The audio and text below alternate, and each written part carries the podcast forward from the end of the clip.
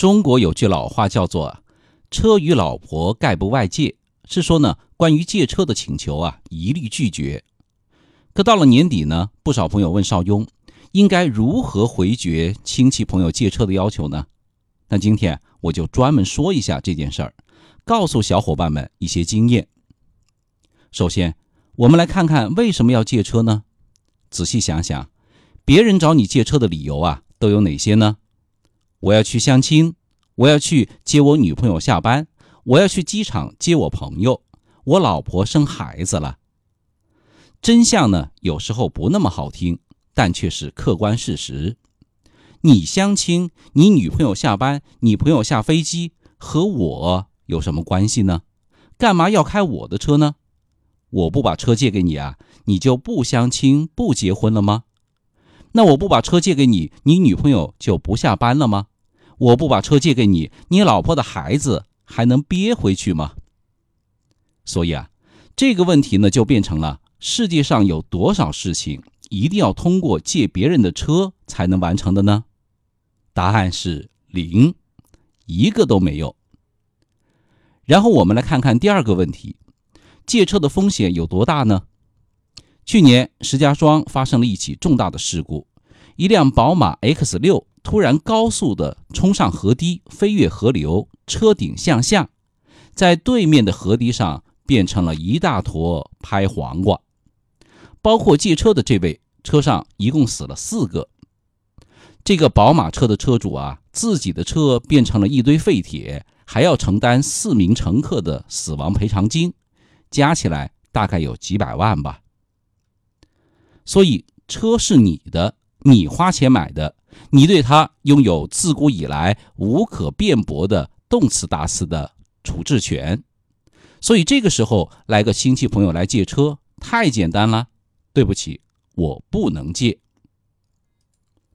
其实呢，谁也不愿意把车借给别人，毕竟车坏了可以修，油没了可以加，可万一出个事儿，可怎么办呢？可是不借吧，又很尴尬。那么，怎么样才能？不伤感情的拒绝别人借车呢？第一招，拐弯抹角法。这一招呢，一共分三步：先肯定，充分表达自己想借的意愿，没问题啊，咱俩谁跟谁呀？什么时候要？第二步呢，再顾虑，一脸真诚的说出自己的难处。哎呀，这个，这个时间不太方便啊，我要去修刹车或者。续保险、换轮胎，最后呢，表达无比惋惜之情啊，哥们儿，这次可能借不了了，下次呢，一定借给你哈。当然了，这种方法考验的是你的演技，一定要表现出啊“臣妾做不到啊”的无力感。那第二招，老婆背锅法，对，有什么锅啊，就让老婆来背。一脸真诚地说：“不是我不想借，是我老婆实在不同意啊。那你也知道我在家里的地位啊，我要把车借给你啊，估计晚上只能睡大街了。要想借车没问题，先过老婆这一关。毕竟啊，对于咱们广大的男同胞来说啊，老婆才是真正的 boss 吧。当然，这种方法呢，还可以根据剧情，像第一个套路。”转弯抹角法，灵活的转换。第三招，连蒙带骗法，只字不提不想借车，而是呢处处提醒对方：我的车啊刹车不太好，前几天隔壁老王开了我的车，差点撞了人。你呀一定要系好安全带，开的时候啊小心一点。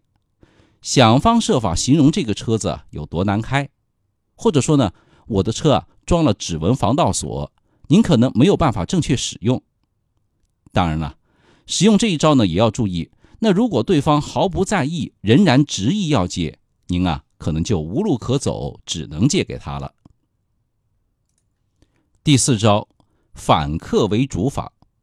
邵雍的一位朋友呢，对付前来借车的人，就是用的这一招来搞定的。朋友要借车，他就说：“哎，我的保险正好到期了，今天出门呢又没带多少钱，要不？”您先借点钱给我保险买了，然后再借给你。哈哈，基本上这么一说啊，朋友呢就都放弃了。第五招，舍生取义法。那如果朋友真的有难，立刻需要借车啊，在可能的前提下，可以自己去送一下。毕竟啊，亲戚朋友当时心急如焚，不管是违法还是交通意外的概率啊，都会更高一些。而牺牲一下自己的时间，既帮了朋友，也减少了出事的概率。那如果您实在抽不开身，也可以说，现在租车很方便的。这样吧，您要是嫌麻烦，我给您租一台，您直接去取车就 OK 了。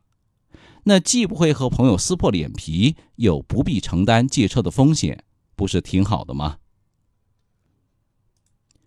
其实啊，对付借车呢，还有一招终极大法，就是将这条微信啊转发到朋友圈，哈哈。看过的人自然就秒懂了，是吧？请关注一下我们的微信公众号“少英说交通”，您开车、用车、养车的实用小帮手。那只有熟悉的掌握了以上几招啊，才能在朋友来借车，您又不想借的时候，优雅的、委婉的拒绝啊。那如果您还有更好的办法拒绝借车，也欢迎给我们留言，还有记得关注、点赞和转发哦。那今天的节目就到这里，拜拜啦。